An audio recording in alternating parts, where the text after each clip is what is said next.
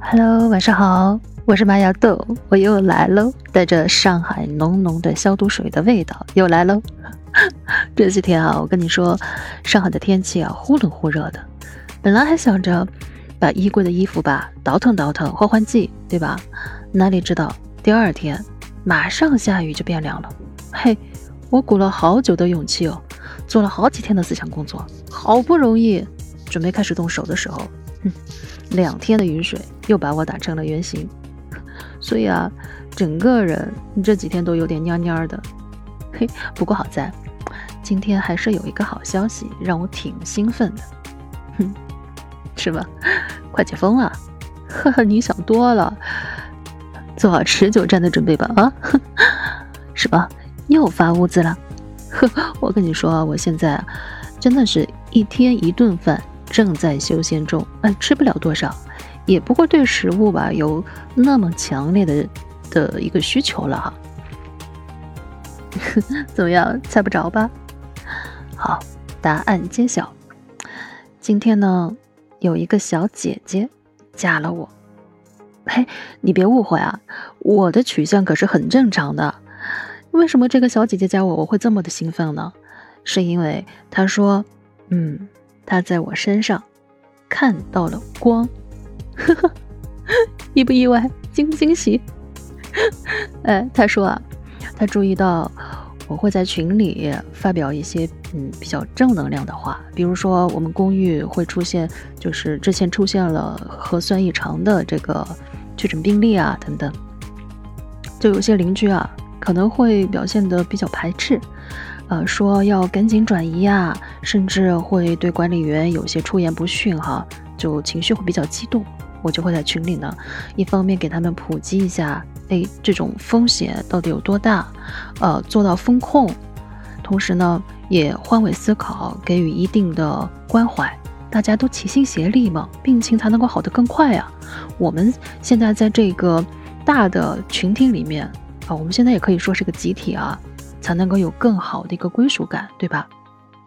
再比如说，呃，号召大家做好监督，不要外出，不要在走道里面溜达，嗯，加强这样的一个意识，嗯，以防增加感染的风险。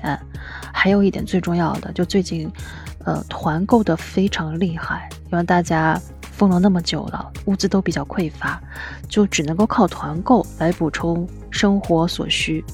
但是呢，这样的风险也很大，因为最近，呃，上海针对跑腿的小哥、外卖小哥也进行了一些这种抽检吧，很多都是两条杠，就这样的风险确实太大了。所以，为了减少，呃，面对这个感染的风险啊，呃，号召大家少团购，减少与外界的接触。而他说啊，除了这些之外，对我的第一印象其实是开始于。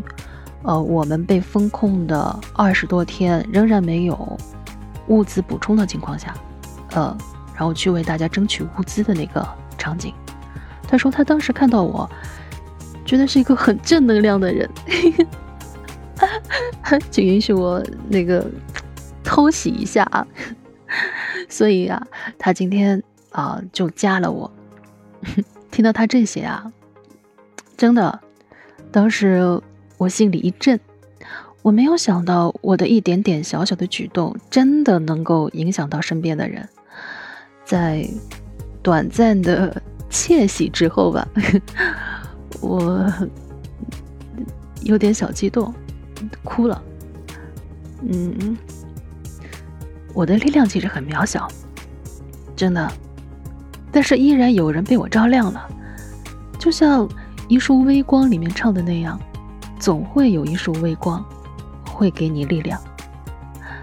其实通过这件事，让我想到经常会放在心里的一句话，就是小时候我们都学到过哈。哼，不知道你有没有记得？勿以恶小而为之，勿以善小而不为。日行一善，也许改变不了什么，可是成年累月累积起来，就能够发光发热呀。一颗星星的光亮真的很微弱。可能你肉眼都看不到它，但是在漆黑的夜里，真的能够给迷路的人指引方向。我一直都在说啊，我要去寻找我生命中的光，指引我生活的方向，是因为，在一路走来的这么多的事情之后，确实一个人是会彷徨、会迷茫、会感觉到手足无措。当这个时候，你没有一束光去照亮的时候，你真的会觉得自己的路越走越窄，甚至于没有路可走。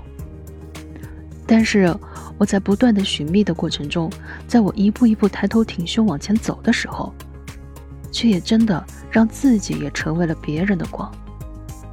其实这也是我做这档节目的初衷。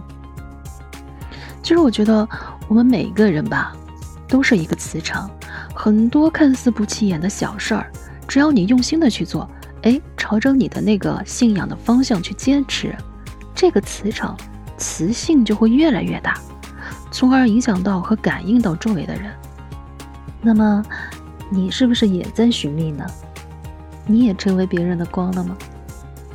希望我在睡前的唠叨能让你今天夜风不燥，生命有光。如果你也喜欢我在睡前的唠叨，那就关注麦芽豆，订阅我的麦田圈吧。在评论里写下你想说的，我们一起。寻找生命的光，也成为别人的光。晚安。